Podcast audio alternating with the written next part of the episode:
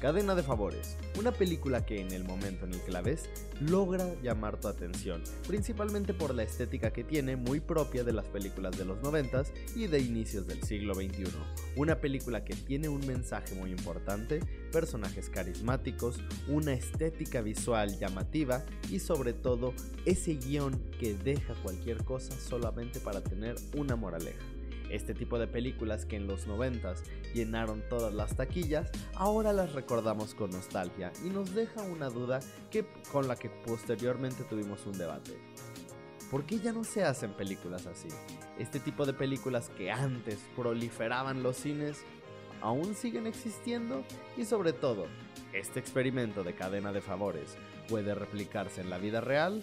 En esta ocasión Mora y yo tuvimos un muy interesante debate sobre todas estas incógnitas, así que los dejo con el podcast número 64 de Cine Club, donde hablamos por supuesto de cadena de favores. Ya saben, pueden por favor escucharnos en Spotify, en YouTube, en Apple Podcast, Google Podcast, en cualquier plataforma de podcast disponible y por favor síganos comentando, síganos recomendando, sigan compartiendo nuestro contenido porque nos ayuda muchísimo. No tengo nada más que decir, simplemente invitarlos a, que si quieren formar parte de este podcast, con gusto manden un mensaje a cualquiera de nuestras redes y los agregaremos totalmente gratis. Eh, yo soy Alan Juvenal, este Cine Club, un espacio para todo el cine. Aquí tenemos cine latinoamericano. Comercial. De oro.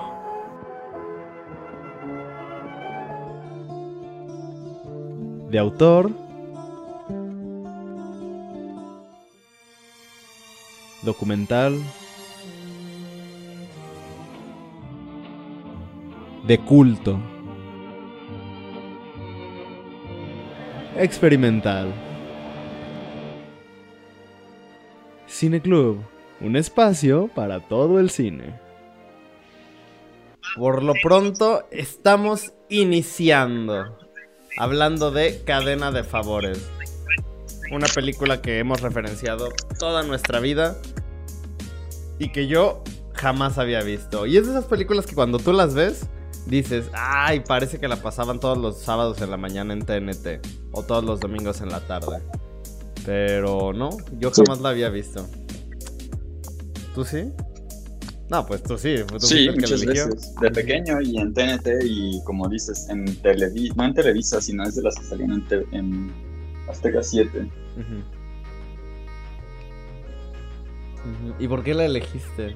¿O qué, qué, hace que esta película esté tan presente en tu cabeza diariamente? No, lo sé.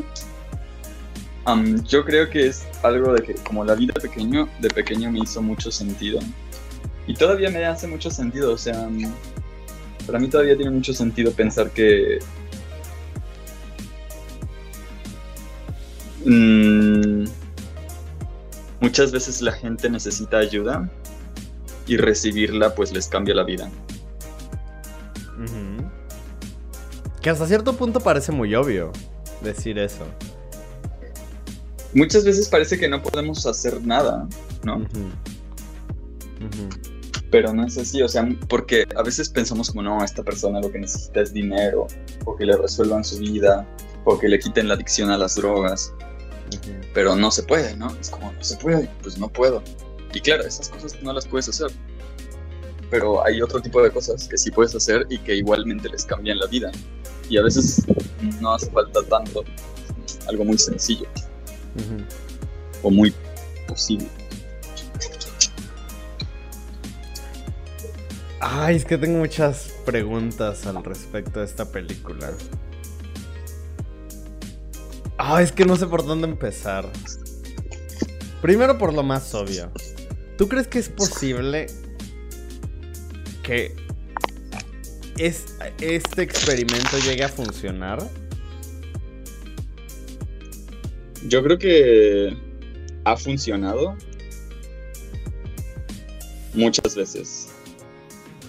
Yo no creo que se vuelva cosa de las noticias ni nada así. Porque tampoco creo que la gente se lo plantee como un proyecto, sino. Ajá. Lo hace y va desencadenándolo indirectamente. Sí, que por cierto, digo, si te das cuenta, o sea, el niño le hace favores a un montón de gente. Ni siquiera a tantos, ¿no? Pero... Pero... Eso lleva a que otros ayuden y vayan ayudando y se va haciendo famosa. Bueno, no se va haciendo famosa, sino que se va distribuyendo sin que nadie se dé cuenta. O sea, nadie realmente sabía que estaba haciendo un parte de un fenómeno tan grande. Y parte es, creo que es parte del, de la idea de la película, que yo creo que pasa muchas veces. O sea, mm, yo creo que parte de la idea de la película es, es decir que esas cosas pasan todo el tiempo y no simplemente no lo sabemos. En parte es como querían cambiar al mundo y pues no lo cambian, ¿no? Pero al mismo tiempo sí lo cambian para mucha gente. Cambian el mundo de una persona.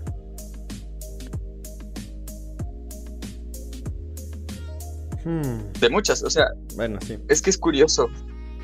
Pero el problema, o sea, la razón por la que no te das cuenta de que estás cambiando la vida de tantas personas, pues es eso, que no, no, se, no se ve obviamente o no se ve en números, que es una cosa muy,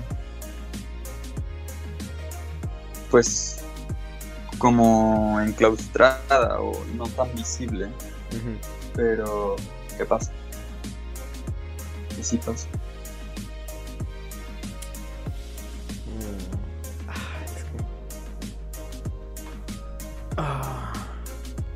No sé, mira, no quiero decir que tengo una visión muy pesimista del mundo, pero...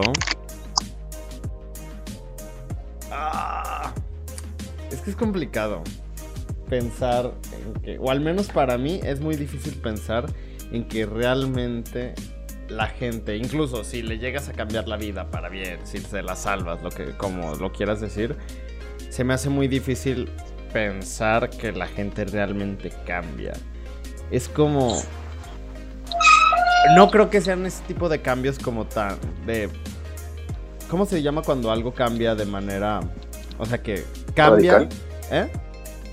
Radical. Eh, no, no es radical, o sea, que cambia y pum, ya se establece con ese nuevo cambio. ¿Espontáneo? No, ah, Mm, es que no encuentro la palabra. Es como cambias y tú ya no, no vuelves a ser el mismo. Ya te quedas con ese cambio. Desde mi punto de vista creo que las personas cuando cambian es como simplemente momentáneo hasta que regresan a su zona de confort. Mm, yo no creo. O sea, ah, digo, yo no sé como por ejemplo de adicciones y tal. No estoy muy enterado. Y lo que he escuchado es que pues la gente que padece adicciones como alcoholismo o drogadicción, pues en parte todo el, toda su vida están luchando contra eso. Pero yo no creo que se trate de... Yo no creo que se trate de cambiar a las personas. Yo creo que la idea es, y bueno, también creo que está presente en la película, la idea es que las personas no son malas.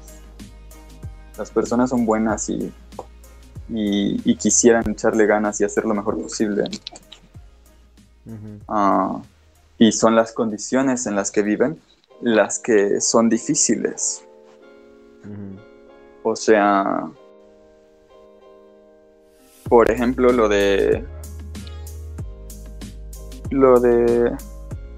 Ahora que lo pienso, creo que esta, esta película quizás tiene alguna relación con la de Living Las Vegas.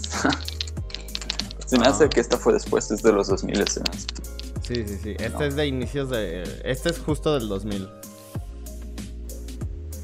Un poco siento que las dos películas tienen más o menos el mismo espíritu. Como de, a final de cuentas, la gente con adicciones, con problemas, o la gente que está enojada, no es que sean malas personas y no es que algo esté mal con sus vidas, sino que cualquiera de nosotros podría haber caído en esas circunstancias y quizás habría reaccionado igual o peor o mejor, ¿no? ¿Quién sabe? Pero que... que no se trata de arreglar a las personas, sino de no abandonarlas, supongo. O sea, las, yo, yo creo eso, que, que el tipo, por ejemplo, de la adicción, lo que lo cambió no fue dejar de, de drogarse, incluso volvió a drogarse. Pero. Pero fue el. Esa, ese recuerdo que, con el que se quedó de que una persona alguna vez le dio valor y decidió trabajar por él. Genuinamente, o sea, por, por nada, o sea, sin mayor intención que la, que la de ayudarle. Y, y, ese, yo creo que esa, es, esa memoria para una persona así es una memoria muy potente. Una memoria que te vas a llevar toda la vida y que a lo mejor te sirve para... Y que no tiene que ser una sola, ¿no? O sea, seguramente las personas pues tienen más razones para vivir que, que solo un niño que los ayudó alguna vez. Pero yo creo que con esta esa es una muy potente. Que cuando estás a punto de drogarte o cuando te estás drogando o cuando ya llevas otros tres años de haber recaído, eso te puede en algún momento ayudar otra vez. Solo el simple recuerdo. Entonces, porque recae, consigue un trabajo, se, deja de drogar un, tiempo, vuelve a, caer en, las drogas, va y entonces ves, ves cómo va y ayuda a otra persona. Y entonces, digo, de, pronto como que vuelve a intentarlo, ¿no? Entonces va y ayuda a una persona que se quería suicidar. Y entonces te das cuenta que ahora tiene otro, otro, otra memoria de esas, otra memoria que es como importante y creo que es... Ajá. ¿sabes? Ya, ya, ya, ya te entendí, ya te entendí. O sea, que no es el, no es el punto de, el punto crítico donde ya diste la vuelta y nunca volverás, sino que es un pasito. Pero es un pasito que está ahí para siempre, es un pasito que se dio y ya, se dio para siempre y siempre va a estar ahí y te va a ayudar a dar otro pasito en algún momento.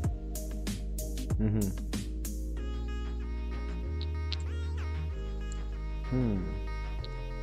Lo mismo con su maestro, ¿no? O sea, que es un poco lo que, lo que, lo que hace que el niño se sienta triste. Y es curioso que él, o sea, estaría interesante que no hubiera muerto. porque yo creo que a, él todavía le faltaba entender lo que estaba haciendo, o sea, el significado de lo que estaba haciendo, porque él lo hacía como pensando en ser superhéroe, ¿no? De cierta forma, de resolver los problemas de yo vengo, te ayudo y pum, se resuelve. Ah, que a él le dio mucha motivación y mucha fuerza para hacerlo, pero que no coincide con la realidad, entonces se decepciona. Aunque este niño siempre muere. En todas las películas. Menos en. Bueno, no, en la de inteligencia artificial no muere. No, ¿Cómo no? Sí, se muere. Lo reviven. Ay, bueno, pero se muere. Y creo yo, según como. Ay, es que hace mucho que no la veo. Según yo, es medio ambiguo de que lo reviven. Porque es como solamente su conciencia, pero su cuerpo ya no había funcionado y solamente. No, lo revivían un día un día para que viviera, para que pudiera cumplir su sueño. Después de ese día ya se moría para siempre. Algo así. Ay, es que está rara esa película. Según yo, simplemente ahí se acaba, lo reviven y se acaba. Y son los aliens, ¿no? No, es que lo reviven, y está con el hada y con su familia, pero le dicen, es que solo va a estar, solo vamos a estar así 24 horas. Ay, la, voy a ver, la voy a ver. Y, y en, ¿cómo se llama la película que tiene con Bruce Willis? La de... ¿El sexto sentido? Ajá, y en el sexto sentido, ahí sí vive, pero todos los demás están muertos. Así que es casi lo mismo. Que el niño murió. Ya. Pero aparte creo que era, era también algo muy, muy típico de las películas noventeras y de inicios del siglo. Que los niños siempre morían. O sea, era una película de estas melodramáticas y al final, ¡pum! Los niños se mueren. Como en la del Macaulay Culkin cuando lo pican las abejas. En la de Ana Sofía Robb. Oh, sí. Spoiler. Los niños se mueren en... Cualquier película de niños a inicios de los 2000 se mueren. Es verdad. Ahora bien, tengo una pregunta que ahorita que lo estabas mencionando, no pude no relacionarlo porque actualmente vivimos en esta en esta época. Vivimos en una sociedad. Vivimos en una sociedad. Ah, que por cierto, ya anunciaron que Lady Gaga se une a Joaquín Phoenix en Joker 2 y que va a ser un musical.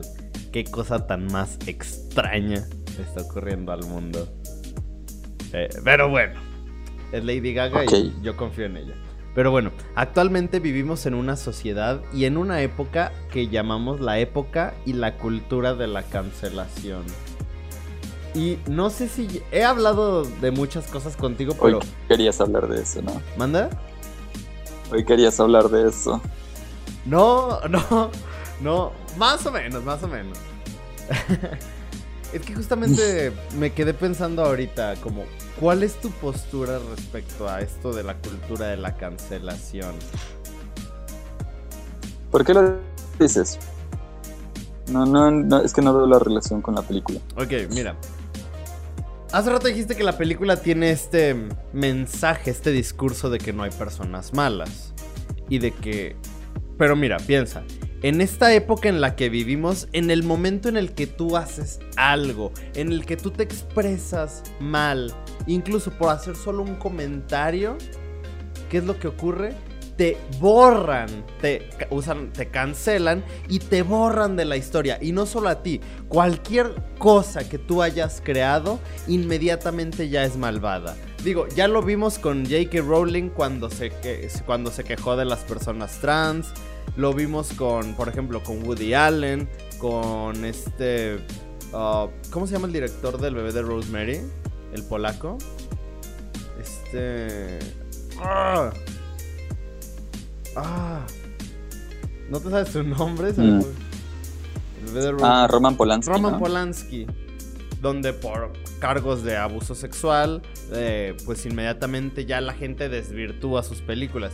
Lo vimos con Johnny Depp cuando por acusaciones de Amber Heard ya lo despidieron y ya no lo quisieron contratar. Ya en el juicio se, se demostró que era inocente, pero aún así el daño ya fue hecho y solamente por acusaciones.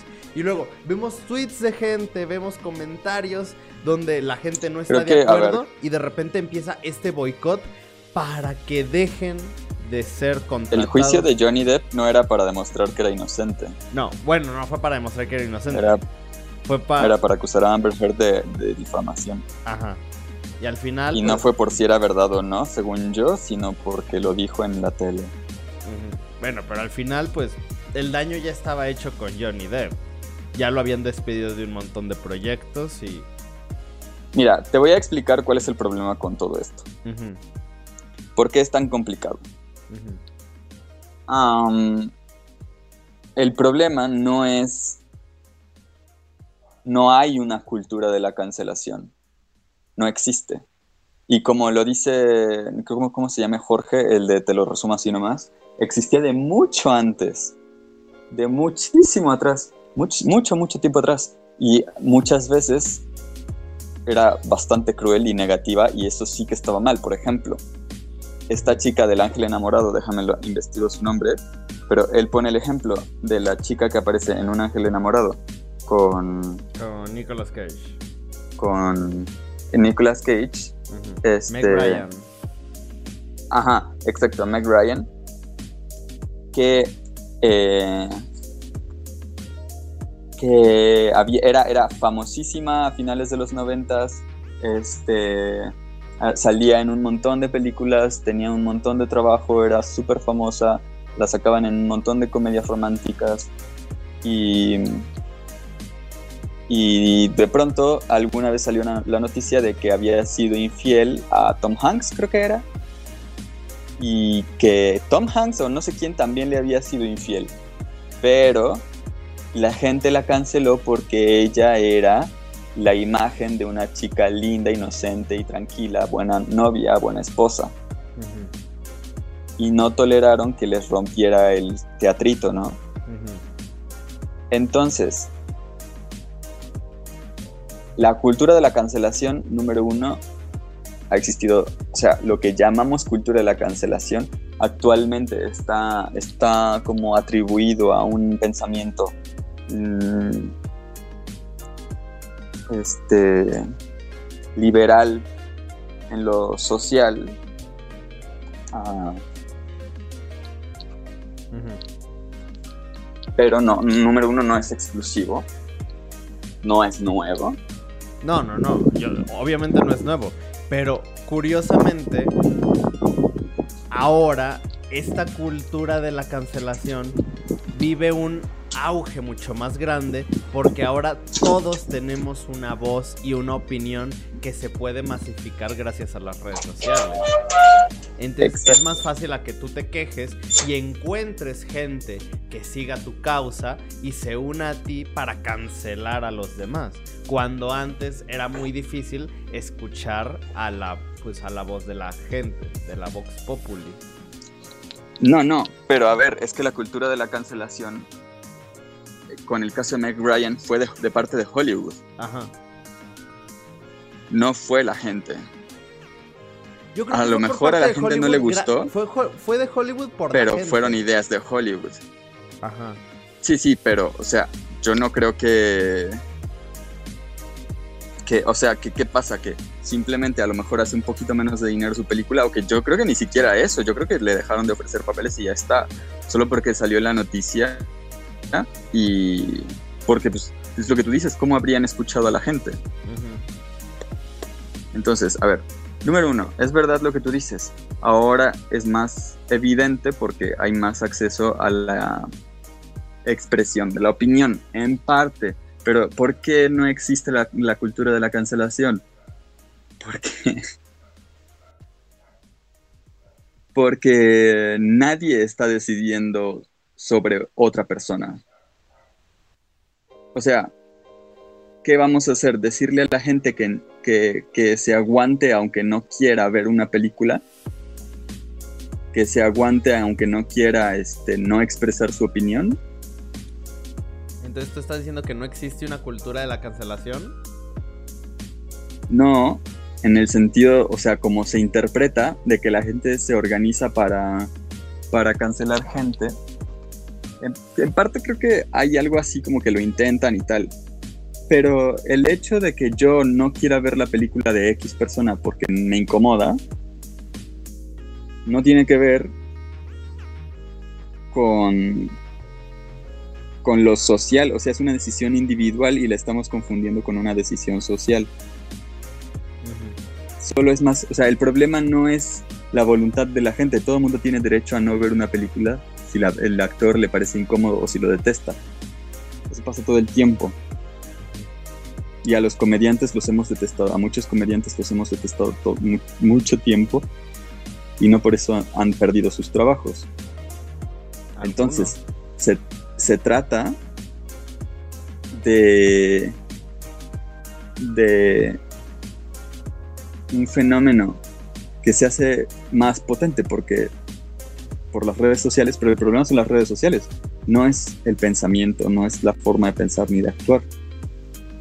Simplemente es que hay redes sociales. El problema son las redes sociales y lo que haría falta no es deshacer la cultura de la cancelación o lo que se llama cultura de la cancelación, sino, número uno, que las empresas tengan valores reales. Eh, no. Porque... Eh, eh, yo creo que eso es imposible. Porque mira... A lo mejor es imposible, a lo mejor es imposible. Pero es, eso es lo que hace falta, no que la gente cambie. O sea, estamos culpando a, Estamos poniendo la culpa sobre, sobre la, parte incorrecta. O sea, la culpa es de las empresas. La culpa es de las empresas y de las redes sociales. ¿Qué culpa tiene alguien que, dice, ay, pues ya no quiero ver películas de este tipo porque es un violador?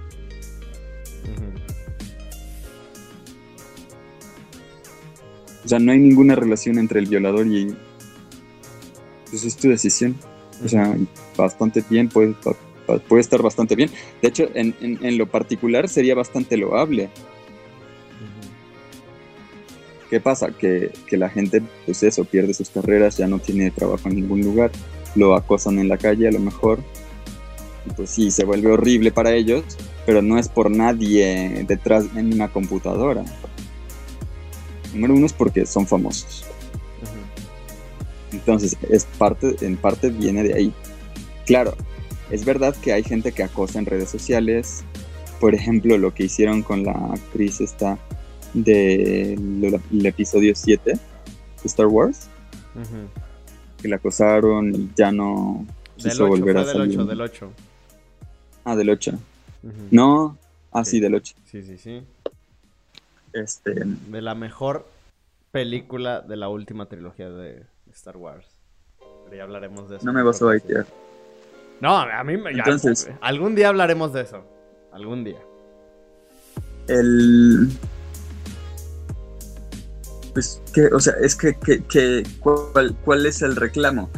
De pronto, o sea, todos, todos andan con la banderita de la libre expresión y lo que sea, pero no para la cultura de la cancelación. Ahí sí que las masas se aguanten su opinión.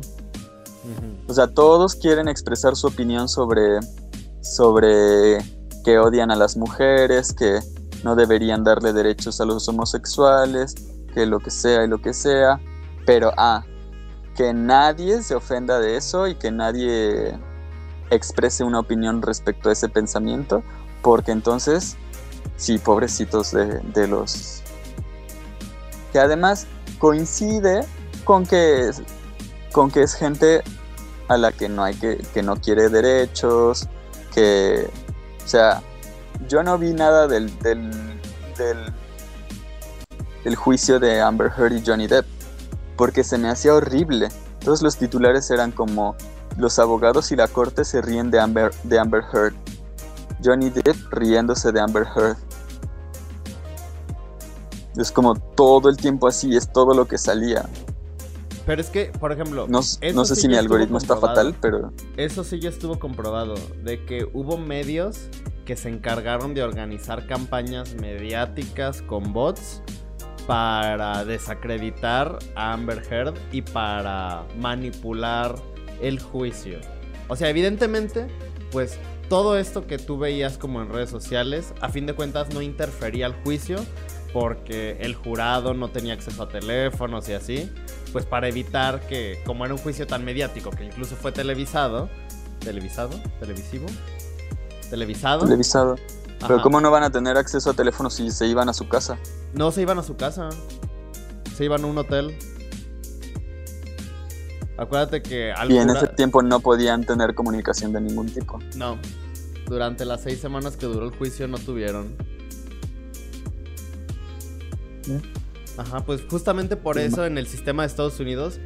a, ver, yo no, estoy diciendo que se haya influido el, juicio. A lo que me refiero es que existe un. O sea, que la respuesta.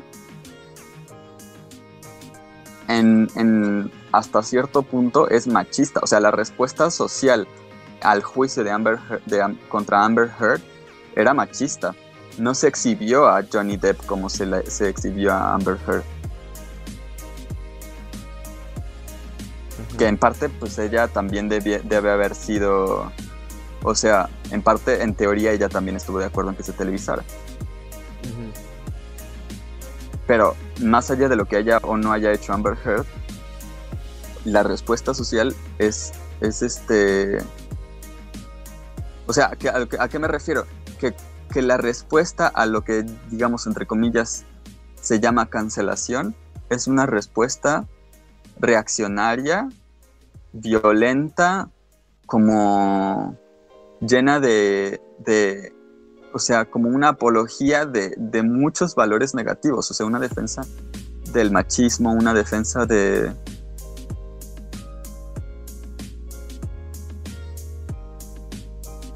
Que a ver, yo me acuerdo de los de lo que sí vi fue cuando cuando, cuando, cuando salían los videos de Amber Heard y Johnny Depp y Johnny Depp acusando a Amber Heard de que, de que le pegaba también. Y Amber Heard, o sea, como el juicio de Amber Heard. Que ese creo que no fue televisado, no sé si sí fue, pero no fue tan mediático. Y yo no siento que haya tenido, o sea, yo recuerdo que era, esta es la respuesta de Amber Heard, esta es la respuesta de Johnny Depp. No era como, mira cómo le parten la cara a Amber Heard en el juicio. como, y, y, la gente empezó a cambiar la imagen de Johnny Depp por la de Jack Sparrow. O sea, ¿qué pedo con eso? Gente, por Dios. Es que es lo mismo que, que con. que con. Ay, ¿cómo me dijiste que se llamaba la actriz? Meg Ryan. Ajá, que no distinguen a la persona del personaje. Entonces, a Meg Ryan la acusan porque rompió con su personaje y a Johnny Depp lo defienden relacionándolo con su personaje como si tuvieras algún tipo de conexión con él. Pero no, tú no conoces a Johnny Depp. O sea...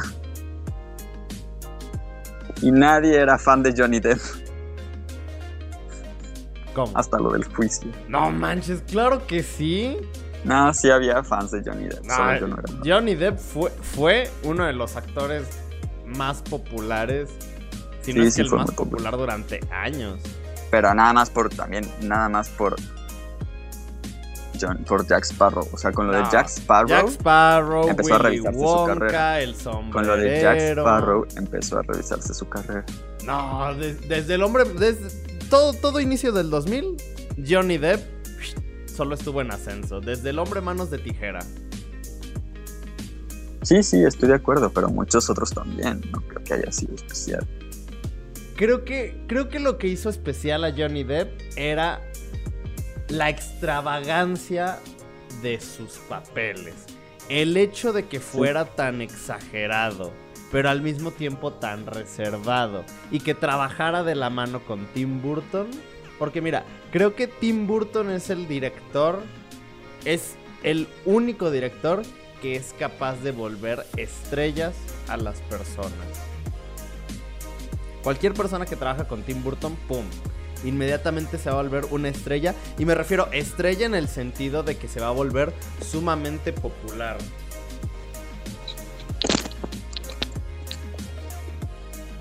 Pues eso.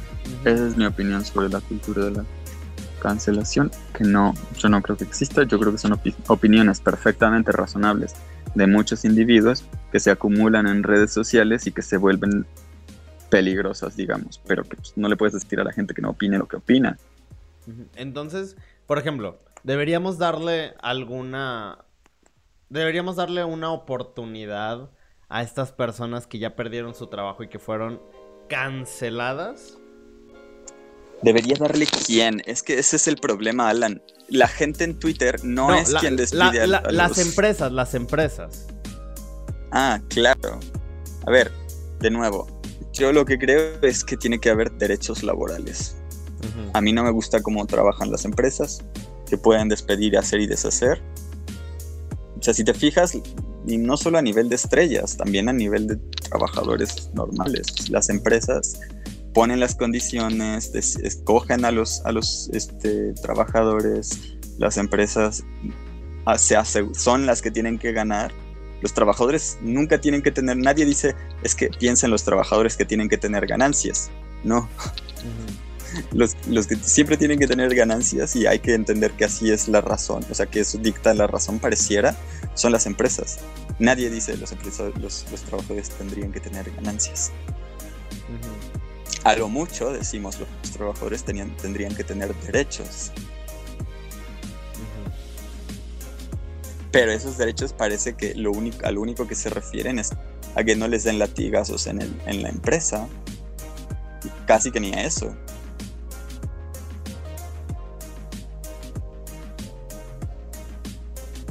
Entonces, pues, o sea, yo creo que tiene que haber derechos laborales. A mí no me gusta lo de, de las empresas, más allá si cancelan o no, hay muchas cosas, o sea, creo que hay muchos otros problemas en las empresas, más allá de si siguen con esto de la cancelación o no.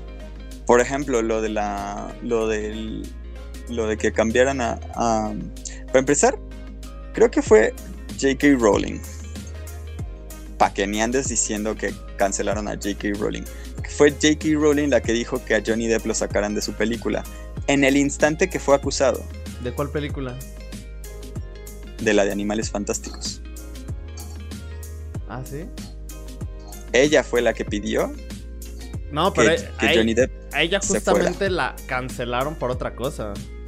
Ya, pero esas son mamadas. O sea, si, si, si según esto, a J.K. Rowling la cancelan, pero luego ella es la que anda despidiendo porque, porque se armó revuelta en Twitter sin preguntar ni nada. Pues, o sea, ¿de qué estamos hablando? Ni siquiera, es que ni siquiera son víctimas, son los victimarios de ellos mismos. Johnny Depp, J.K. Rowling, ellos son victimarios. O sea, que no me, no me toco el corazón porque pierdan el trabajo, la verdad. Ni uno de ellos. A lo mejor alguno, pero normal, de los que yo he sabido, pues no, recuerdo ninguno que yo haya dicho, ay, qué mal el mundo está que, que, cancelaron a este actor o a este millonario. Ojalá funcionara, por ejemplo, cancelar a Elon Musk. Sí, ojalá si la, si, la gente tuviera el poder. Pero sabes qué? Que así como hay muchos que se enojan de las cosas, de, de los machismos y de, y de, y de las, y de la violencia, de los comentarios negativos y, los chistes de humor negro, hay muchos que se ríen de eso, que se los defienden y les aplauden. O sea, Elon Musk ha dicho que por lo menos sí, o sea, él ha dicho como respuesta a alguien que se quejaba de los golpes de Estado para extraer recursos naturales en Latinoamérica, Elon Musk respondió que se darían los golpes que fueran necesarios para mantener para, el avance científico o algo así.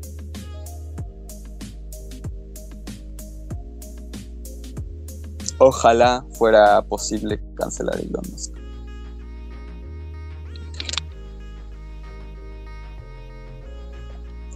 Entonces, pues, ay.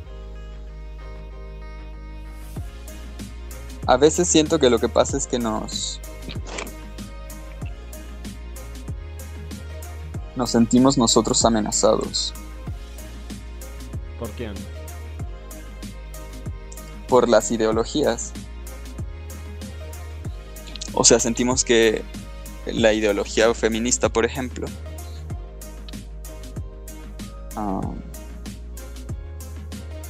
nos amenaza a nosotros porque, porque, porque acusa y denuncia muchas actitudes que nosotros hemos tenido. Que identificamos a nosotros mismos. Pero no tendría, o sea, el, el, punto de todo esto es no, no que te pongas a la defensiva, sino que, que trates de ser mejor persona, ¿no? O sea...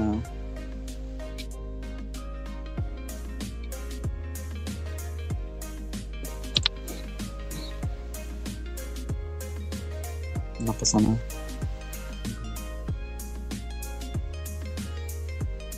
A este niño, ¿por qué lo cancelaron, por cierto? ¿Por qué dejaron de darle papeles? No, él no lo cancelaron. Él solo se cansó de actuar. ¿Y ahora por qué están de Voice de vuelta? Yo entendí que había pasado algo. Mm, según yo, pues le fue, le pasó lo mismo. Vamos a, vamos a checar su. Vamos a checar su vida. Hailey Joel Os Hailey Joel Osment. Vamos a ver, ¿qué pasó con él? Eh, bla, bla, bla, bla, bla. A ver, ¿por qué dejó de actuar? Mm, aquí está. Haley Joel Osment cumple 32 años. ¿Qué pasó con él? Bueno, bla bla bla bla bla. Ya lo sabemos. Eh, actuaba. Ok. Mm, su lanzamiento a la fama ocurrió con El Sexto Sentido. A los 11 años fue nominado al Oscar para Mejor Actor de Reparto. Órale. Una proeza solo igualada por un puñado de actores como Anna Paquin, Hubert Shane Wallis y Justin Henry. Eh, bla bla bla bla bla. Actuó en Inteligencia Artificial de Stanley Kubrick, terminada por ah, Steven Spielberg. Y pues ya, siguió trabajando.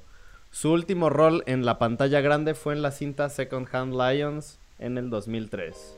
Ahora, ¿qué pasó con él?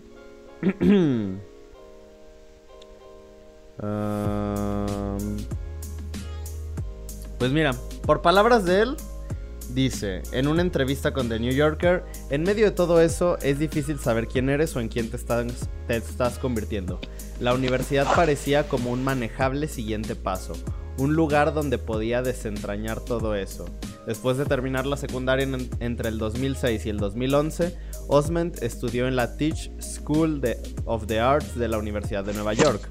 Lo hizo en un curso experimental, temiendo que los caminos más tradicionales no le enseñarían nada que no aprendió ya en los sets.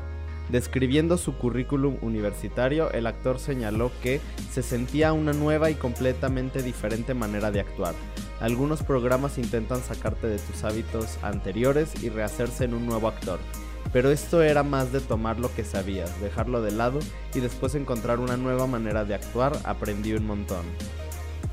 Durante un tiempo en la universidad, se mantuvo desconectado de su carrera profesional, y aunque dio voz a, varios proyectos animados como videojuegos, ah, la única película que protagonizó en este intervalo de tiempo fue Home of the Giants en 2007. O sea, pues básicamente se retiró para estudiar. Ah, muy bien. Acabo en la escuela, niños. no, pero esto es interesante. Curiosamente, mientras Hayley Joe Osment estuvo actuando, su hermana menor fue la que comenzó a hacerse famosa en su participación en la serie Hannah Montana junto a Miley Cyrus. No sabía que eran hermanos. Ah, son hermanos. Ajá, la amiga de Hannah Montana. Ajá, la rubia, ¿no? Wow. Pero también ya desapareció. Ah, es que, mira, realmente hay muy pocos chicos Disney que una vez que crecen, triunfan. Creo que el único caso de éxito de, una, de un chico Disney que al crecer triunfó es Zendaya. Puede ser. Ajá, porque Demi Lovato es exitosa pero solamente en su nicho de música. Ryan Gosling pues se separó, logró separarse de Disney ya muy joven. Miley Cyrus... ¿Qué hizo Ryan Gosling en, Disney? Era chico Disney pero como a los 5 o 6 años. Ah. Y ya a los 7 ya dejó de estar en Disney para meterse a actuar en otras cosas. Creo que con Miley Cyrus también es lo mismo que con Demi Lovato, que es muy, muy es muy popular pero solamente como entre su nicho. Y pues de verdad hay muy pocas estrellas. Bueno, tú quieres que sean Katy Perry o... ¿Eh? Que tú lo que quieres es que sean Katy Perry o... ¿O Beyoncé? Pues es que ya todo es, ya todo es de nicho. o sea, ya mm, todo es de nicho. Yo no escucho a Beyoncé nunca. Jamás. Creo que ni pasando en la calle creo que ya no hay estrellas de ese tipo. O sea, como estrellas como muy sí, universales. Que Beyoncé y, ajá, supongo que Beyoncé y Lady Gaga fueron de las últimas. Creo que sí. Creo que sí. Y qué bueno. O sea, que la gente pueda elegir lo que le gusta, que antes no podías. Pero sí, actualmente ya no hay estrellas así como que tengan como este grado universal de poder gustarle a todo el mundo. Porque, pues no. Pues no. O sea, piensa, piensa tú en los más populares que existen actualmente. Está como por ejemplo Billie Eilish, The Weeknd, Dua Lipa, BTS. Todos de nicho. Pero todos son de nicho, exacto. Digo, es un nicho muy grande. Sí. Por ejemplo, ve, a todos los fans de BTS y, es como, wow, son muchísimos, pero justamente puedes segmentarlos como fans de BTS. No es como, por ejemplo, Michael Jackson, que todo el mundo era fan de Michael Jackson. O. Sí, lo escuchabas todo el. Bueno, lo de la radio supongo que sigue más o menos igual. Por ejemplo, ¿qué pasó con Queen cuando salió la película de Bohemian Rhapsody? Fue como, ah, todo el ah, mundo escucha Queen otra vez. Queen está en todos lados. Fue como. Fue como volver a probar esa universalidad de los artistas. Con una banda que ya lleva unos 40 años y. Existe. Sí. No, todavía existen nomás dando conciertillos. Y pues ya, creo que lo, más cercano que tenemos es Matiz. claro. Vienen en un mes exactamente, el 16 de julio. Por si gustas regalarme un boleto, ya que ya no trabajo como prensa. Ay, qué triste. ¿Sabes quién sí fue una niña actriz y logró salir adelante y se convirtió en una de las mejores personas del mundo. ¿Mi mami? Mm, no sé si tu mami, pero iba a decir Natalie Portman. Ah, sí. Pero no fue de niña Disney ella. No, pero fue niña actriz. Que aparte también, también estaría chido que habláramos de Leon the Professional. Cuando quieras. Sí, porque es de Esa es otra de esas polémicas, ¿no? Sí, sí. Ay, ay, no sé. Pero bueno, creo que primero hay que hablar, creo que de la mayor polémica que tenemos tú y yo. Y que creo que la próxima semana se van a saltar los putazos. Alita Ángel de Batalla. No, no, ah, no. ¿Por qué crees que se van a soltar? Yo creo que me va a gustar, ¿no? El CGI no me gusta, eso ya te lo dije, pero. Ajá. No, yo siento que no te va a gustar. ¿Y sabes qué? Ah. No solamente veremos, hablaremos de Alita Ángel de Batalla, sino voy a leer el manga completo para poder defender la película.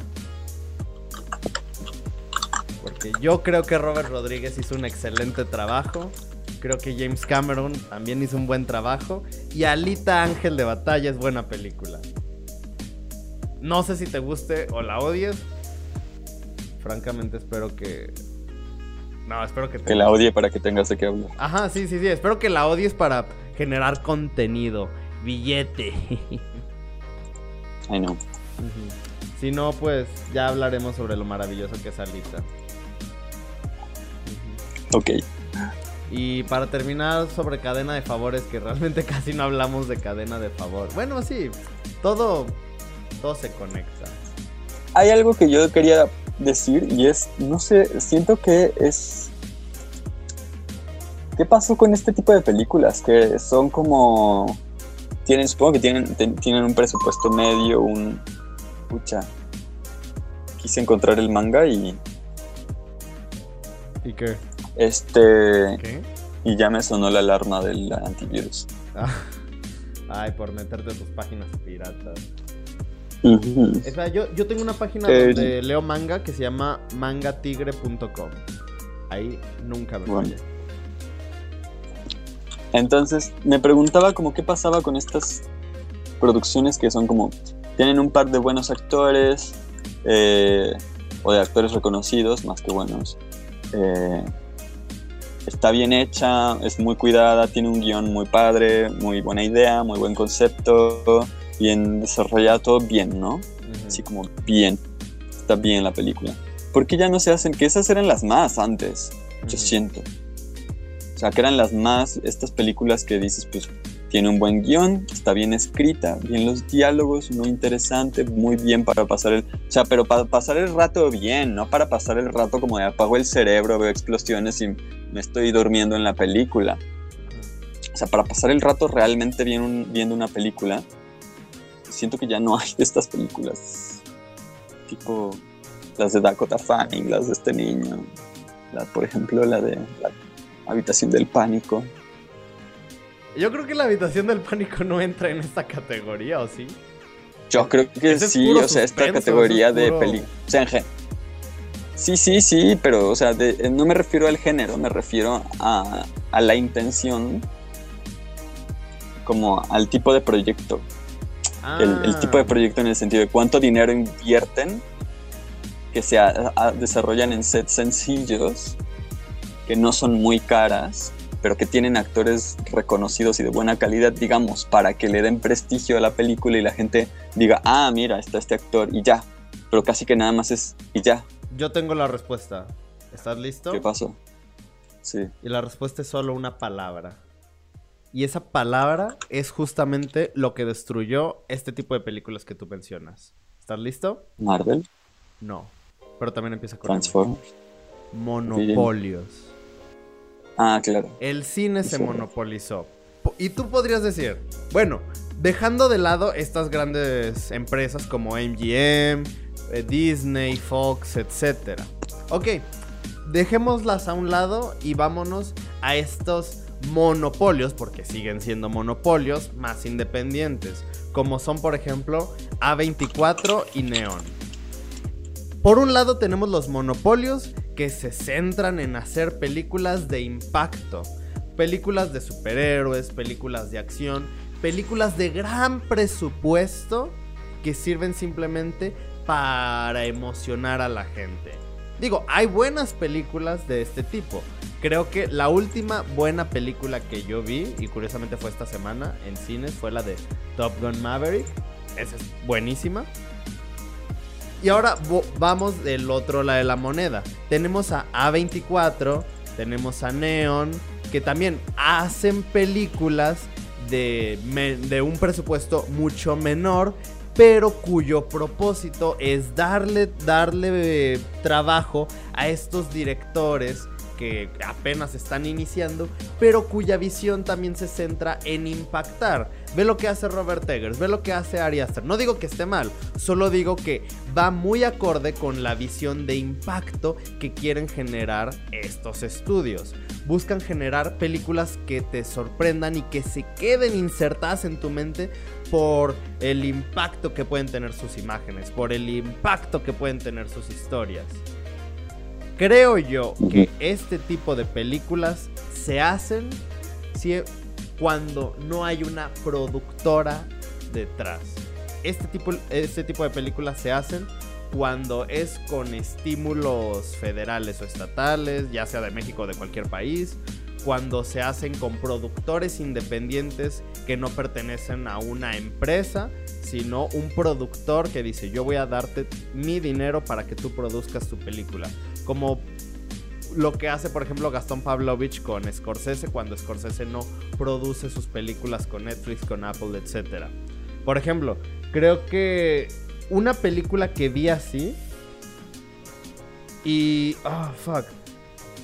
Ah, ¿Te acuerdas cómo se...? Creo que esta fue la primera película que vimos en el, en el cineclub. De una chica con cáncer. No sé si te acuerdas. Sí. Y que se de Australia, ¿no? Ajá. Y que se unía, se volvió amiga de un chico que se drogaba. Sí. Y tenían a Ben Mendelssohn. Tenían a Ben, ben, Mendelssohn en esa película. Ve, por ejemplo, lo que pasó con la de. No sé si la has visto. Está en Netflix. Si no la has visto, puedes verla. la de Druk. Una película extranjera que acaba de ganar el Oscar hace dos años. con este Matt Mikkelsen. Sí, la he visto. Ajá. Igual, películas muy sencillas, con un actor que de verdad logra levantar el... Eh, que, más bien, que logra ser como el nombre principal. Ve, por ejemplo, lo que pasó en la de Sound of Metal. Una película que, cuyo principal atractivo fue que tenía a Riz Ahmed. Y son películas que sí. Tal vez la productora no fue Netflix, no fue Prime, no fue HBO, no fue Disney, no fue Fox sino gente que puso su dinero para producirlas. Eh, creo que es una película de Riz Ahmed. No, no, no sé si viste la de Palm Springs. No. Creo, creo que ya se las recomendé. De una pareja, esta Christine Milioti y Andy, Andy Samberg. De dos chicos que se conocen en una boda y quedan atrapados en un bucle temporal. Fue una película totalmente independiente. Se hizo con un presupuesto así súper pequeño. Pero se estrena en el Festival de Cine de Nueva York e inmediatamente Hulu la compra por 10 millones de dólares para distribuirla en todo el mundo. Y luego la gente empezó a creer que era de Hulu y así. Pero creo que este tipo de películas se siguen haciendo, pero ya fuera de los estudios. Porque los estudios buscan hacer que sus películas Mm, ¿cómo decirlo? Se queden en la mente de la gente y no buscan que sus películas te enseñen, no buscan que sus películas te tengan cierto valor, sino que se queden en la mente de la gente, que te sorprendan, que te impacten y generar como este truco publicitario que haga que la gente diga, ah, no manches, ve esta película, tiene a los tres hombres araña, ¿cómo? ¿Es en serio? Sí, vamos a verla, bla, bla, bla, bla, bla. Sí, siento que es que eso es un poco lo que siento que ya no hay punto medio, en, sino que es como son billones de inversión en la película, o millones, no sé, la verdad, a lo mejor billones es muchísimo, pero millones y millones de, de inversión en la película, o está hecha con tres palos y una cámara. y no hay punto medio, no hay punto medio como estas que en su tiempo pues eran buenas producciones, las de Nicolas Cage también. Estaban bien, sacaban mucho dinero, no eran tan costosas. Pero ahora es como, tiene que ser un dineral lo que saque la película o no vale nada. O es de arte independiente. Y es como, oh, mira, mira, estoy intentando pensar en un ejemplo, pero o está hecha con las patas. Esa es la, otra. Hay una película que... Bueno, primero, hay dos películas. La primera, quiero que vayamos al cine a verla tú y yo, justamente, porque... Y tenemos que ir temprano, porque esa película, sí, después de verla tenemos que venir a grabar. Se llama... No sé si has visto el tráiler. Es asiática. Se llama... Bueno, no es asiática tiene producción estadounidense, pero con director y elenco asiático. Creo que la única actriz estadounidense es Jamie Lee Curtis, pero se llama Everything Everywhere All at Once. ¿No has oído hablar de ella? Sí. Y todo el mundo le está lavando y está diciendo maravillas de esa película. Y no sé, creo que vi el tráiler y también se presta mucho para una gran plática. Y hay otra película que también, si no vemos a Alita, es más, ¿sabes qué? Dejemos a Alita para dentro de dos semanas. Porque quiero que veamos. Quiero hablar de esta película la próxima semana. Está en Netflix y se llama. No recuerdo el nombre, sé que es como R. RRR. Es una película de Tollywood. dice: La historia de dos revolucionarios legendarios que, que luchan contra los colonizadores británicos en la década de 1920. Una película india. Pues no sé, a mí me, me llamó la atención también mucho por la... Es tipo... ¿Cómo se llama? Confusion. Exactamente, exactamente. También por eso quería quería verla. Porque yo no soy fan de Confusion. ¿O era Kong Fury? Kong Fury. Sí, tienes razón. Bueno, realmente no soy fan de ninguna de las dos. La de Kong Fusion es donde un hombre pelea contra una vaca. Y la de Kong Fury es una que es medio cyberpunk. Donde pelea contra Hitler en un es en las espaldas de un tiranosaurio. Sí, no, no soy fan de ninguna de esas dos. Pero me llamó mucho la, esta de RRR. Así que, pues. Ahí voy a ver con Fury. Así que esa será la película de la próxima semana. Vale, ya estás. Y pues. Ah, pues justamente eso. Creo que los monopolios son. No quiero decir que los que acabaron con este tipo de cine, pero sí los que evitaron que este tipo de cine fuera masificado. Más bien que llegue, no, no masificado, sino que llegara a las salas. Porque, mira, si tú ahorita vas a Cinépolis, vas a ver Jurassic World, Jurassic World, Jurassic World, Jurassic World. Y la semana pasada era Sonic, Sonic, Sonic, Sonic, Sonic. Y luego, y seguramente la próxima semana sea Lightyear, Lightyear, Lightyear, Lightyear. Pasa todo lo contrario que con la música. Bueno, no sé, con lo que estamos diciendo de la música, ¿no? Es como. Es, es verdad, solo vas al cine y solo hay una película que ver. Digamos, hay una de terror una de superhéroes, una para niños y una para una de drama o de romance. Y una mexicana, siempre debe haber una mexicana. Bueno, pero esa no está, es de la que le dan una sala a la semana o algo así. Sí. Al día, pues.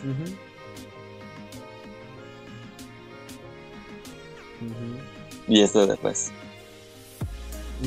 Sí. Bueno, ahorita hay una muy buena que se llama El hoyo en la cerca y La Civil. No, olvídalo, La Civil la quitan hoy. Nomás estuvo dos días. hoy solamente tuvo una función a las 8 de la noche. Qué triste porque yo tenía ganas de verla. De esta Teodora Ana Mihai. Sí, porque, ve, o sea, ve, Lightyear tiene 4, 8, 12, 16, 20, 24, 26 funciones cine. 26 funciones por cine. La de Lightyear. Si vemos la de El teléfono negro, la nueva película de Scott Derrickson, basada en un cuento de Joe Hill, el hijo de Stephen King, que también se estrena mañana, dos funciones nada más. Si vemos ah, dos funciones por cine. Y si vemos la nueva película mexicana independiente de Joaquín del Paso, El hoyo en la cerca, dos funciones y solo en un cine. Yo creo que esto es por las redes sociales también. Todos por las redes sociales. Pero en redes sociales, si tú entras, solo hablan de una. O sea, agarran una película y se pueden decir todo de esa película. Y la gente pone sus opiniones ahí como más, deberíamos usar Reddit. Te metes al Reddit que quieres y sabes lo que quieres de este. Hasta ahí te dice donde hay, donde un comentario tiene spoilers. Yo prefiero 4chan. En vez de publicar en Facebook y que todo el mundo se tenga que, enterar de qué película viste, este, y de qué trata, cuál es el final. Y entonces la gente es como, es que va a salir esta película, tengo que ir a verla porque si no me voy a spoilear en... Entonces la van a ver como por actividad social y como es una actividad social tiene que ser la misma que todos.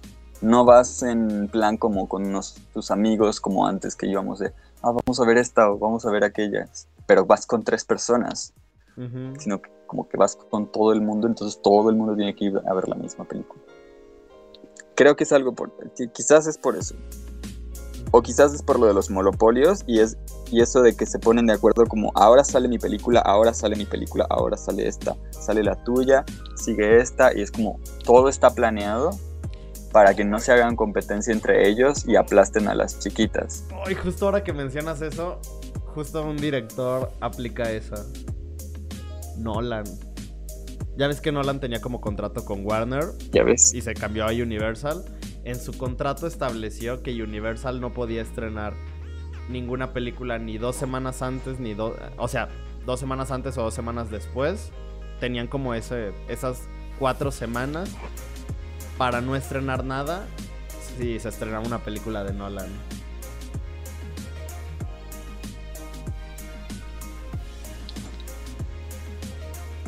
Así mm. Juzguen ese silencio. Aún así, yo soy fan de Nolan.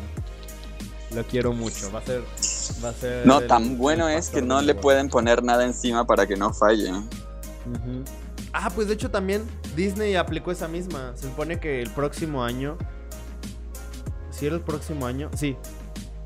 No me acuerdo si el 2023 o el 2024 iban a estrenar una nueva película de Star Wars de Taika Waititi. Y la decidieron recorrer un año porque se iba a estrenar Avatar 3. Mm. Cuando ni ha llegado la 2. Mm. ¿Y es la 2 cuando sale? Ya la van a hacer franquicia, ¿no? Es como, ay, puta madre. Sí, pues es que por eso, mira, James Cameron se tardó. La 1 ni es buena. Mira, James Cameron se tardó tanto haciendo las películas porque, uno, quería grabar, porque él quería hacer cinco películas de Avatar y grabó las otras cuatro todas seguiditas. Y dos, James Cameron en una entrevista dijo que se había ¿Ya las grabó? Ya. Ya las cuatro. Pero las quiso grabar así seguidas.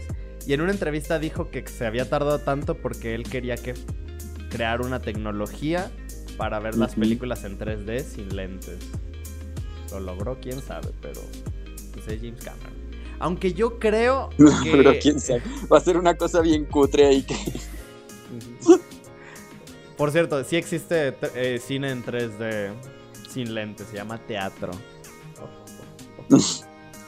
La vida real. La vida real, exacto. Pero yo siento que la verdad, esta de Avatar 2 no va a replicar lo que hizo la primera y creo que ni siquiera va como ser como un boom en taquilla. creo que eso le va a doler a los ejecutivos. Sí, obvio. Sí, sí, sí. Sí, o sea, es obvio, no es tan obvio. Lo, lo veo venir tan claro. Ya vi el tráiler y nada más es este Horizon Zero Dawn. Tal cual, igual en la playa, igual que el 2. A mí no me gustó Horizon. Jugué hasta la segunda misión y dije, no, qué juego tan aburrido. no, es mi tipo de juego. Ah, pero God of War. Uh, chica. Juegazo. Juegazo. Maravilloso juego. Y eso que no he pasado del primer subjefe porque está muy difícil. Pero juegas. ¿El de Ragnarok? Eh, no, ese todavía no sale. No, el que jugué es justamente el que va antes de Ragnarok, el que salió hace dos años. Mm. Es que ahorita lo. De hecho, también estoy descargando el Ghost of Tsushima. Ah, ese sí me dan ganas. Porque en PlayStation ahorita acaban de sacar un PlayStation Plus donde te regalan un buen de juegos. Y entonces estoy descargando God of War, Ghost of Tsushima y el Spider-Man de Miles Morales. ¿No vas a buscar el. el. de Microsoft? ¿Cuál? Que te da todos los personajes de LOL. El Game Pass de Microsoft te da todos los personajes de LOL. Yo ni tengo Xbox. ¿Para qué lo quiero? ¿Quién sí jugaba? Dile a, dile a tu amigo que sí jugaba Xbox. ¿Eder? Ah, Eder, sí, sí, sí. Eder es de Xbox, ¿no? Sí, sí, sí. Que te deje su cuenta para usted, nada más para los personajes de LOL. Ah, es cierto. Sí. sí. lo voy a hacer. Que. Ah, no, es que tienes clase, te iba a decir. Un rapidín. Pero no. Si quieres ahorita, sí. No manches, faltan 15 para las 8. No, es a las 9, perdón. ¿Es a las 9?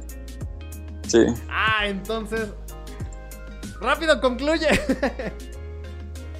eh, no, muy chida la película y ojalá que le vaya muy bien en su nueva carrera como actor.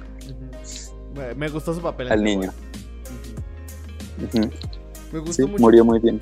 Cadena de favores, muy buena película. Desde mi punto de vista, nada, sí se puede implementar. Es más, reto, vamos a hacer un reto social. En TikTok usen el hashtag cadena de favores. Y, grábense ayudando a la gente. No, no, eso, eso es justamente todo. Eh, eso estaría bueno. No, la ayuda no tiene que ser para grabarse, la ayuda tiene que ser.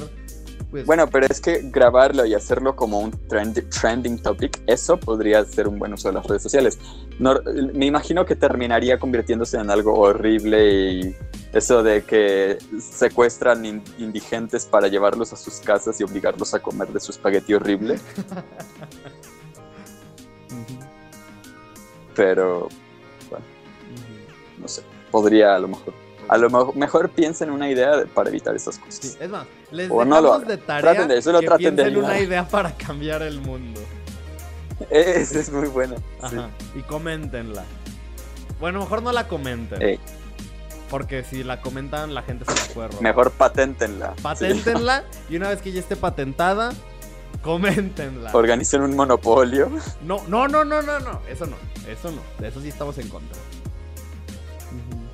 Pero pues bueno, muchas gracias por escucharnos. Y la próxima semana hablaremos de RRR. Arre. Arre, eso.